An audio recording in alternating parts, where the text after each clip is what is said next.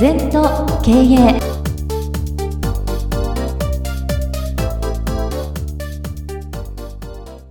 全と経営では皆様からのご感想やご質問お待ちしております。LINE でお友達になっていただきメッセージを寄せください。方法は LINE のお友達検索でアットマーク全と経営アットマーク ZENTOKEIEI と入力してください。お寄せいただいたご感想、ご質問は番組の中で取り上げてまいりますので、どしどしメッセージしてください。お待ちしております。皆様、こんにちは。全都経営第100回の時間がやってまいりました。先生今週もよろしくお願いいたしますはいよろしくお願いしますもう100回になったんですそうなんです早いですね3月の終わりに100回ということで、えー、あっという間でしたね。100回 ,100 回って何年になるのかねこれ。もうすぐ2年です。2年はい。ね聞いていただいている皆様のなんか、ま、ね毎週毎週一生懸命やってると結果100回。本当です、ね、また一生懸命やってるよね。500回1000回。まあ結果何回でもいいんですけどね、えー、毎回毎回前後祭壇。私は何回目でも1回目だと思ってますよ、はい、1回ずつね一生懸命語るっていうのがいいんじゃないかな。はい、はい、さあ今週はですね月の終わりですので先生に経営の側面からいろいろ伺いたいんですけども、うんうん、今週のテーマはズバリ楽しい経営、そうだね。あのこれはいろいろな変遷があって私は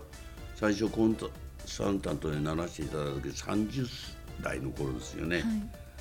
その頃はねやっぱり勝つ系とにかく経営勝たなきゃいけないって、うん、10年間一生懸命やりましたよ、はい、で大体それも全部マスターしてなんかちょっと違うなって感じたのね、うん、それから勝ち続ける経営っていうのを研究したんだよ。うん、一回その方がね勝つ経営か勝ち続ける経営の原理原則に近いんだよな。うん。うん。それをやりましたね。なんかまたそれ10年間やって、はい、なんかもうちょっとなんかないかと100年続く経営で、100年以上ついてる会社も随分指導してますね。それはやっぱり経営の原理原則プラス時流プラス人徳っていうかな。そういうものがないと100年いきません、うん、日本だけですよ100年以上の会社が多いのは。で経営っていうのは大体10年で生存率が6.5%ぐらいしか残んないんだよ。そうです20年だと0.3%ぐらいなんだよ。すごいですね、うん、だから30年40年50年100年っていくと大変なこと。はい、で私はいつもそのその30年やってますっていう会社は30年の良さがあんのよ。それが錆びちゃってんだよ。うん、だから地金を磨いて錆びてるとこ磨けばまたピカピカなんですね。だから伊達に継続してませんから。継続できないんですから。30年も40年も50年も、はい、だから100年というのはまさにレアでね。素晴らしいと思うんですね。会社を作ることはバカでもできんだよ、今特に資本金もなくてよくなったから、はい、ところが育てる法人って法律の人ですね企業っていうのは。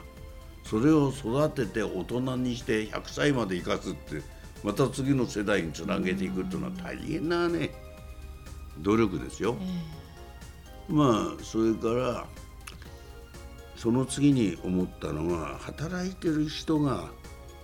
ね幸せになればいいんだと、うん、幸せになればもう経営なんか良くなるんですね。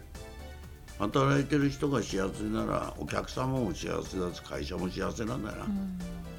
もうだんだんだんだんシンプルになって最近はねあの毎日楽しきゃいいんだと。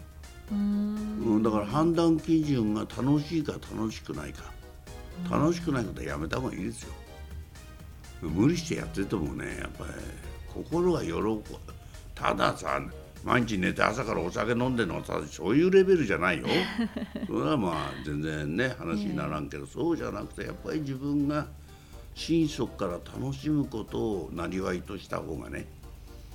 もし楽しくなかったらその仕事を楽しくするまで追求してみるといいよ。楽しいとやっぱりいろんな知恵が出ますしね。そうですまあ前向きになりますよね。そうそうそう、えー、だからあんまり自分の人生楽しくないことやめた方がいいよ。でも先生それはやはりこういろいろ先生のこれまでのこう、うん、ご経験を経てやっぱり楽しい方がいいっていうだからなかなかすぐ楽しくっていうわけにもいかない、うん、苦しみもあったでしょ、えー、ねそれから勝ち負けもあったり、うん、なんかそういうことの中でやっぱり楽しいことが一番だなと。だから私はなるべく楽しく生きる楽しく仕事やる、それから相手の会社にも楽だからさ楽しくないっていうのは実力以上のことやっちゃったりな、うん、マーケットに逆らったりな、身の丈を超えたりな、そんなことばっかりやるから変になっちゃうんでね、まず身の丈を広げていくことを楽しくやればいいじゃないですか。だからちょっとしたことの認識基準を変えるだけでもっと言うと楽しくイコール儲かるってことなんだよ。儲かるっていうのは信じるものって書くんだ、横に書くんだよ、縦に書いちゃ信者になっちゃうから。横にくっつけるとそうなるんだよ。だからなんていうかな。や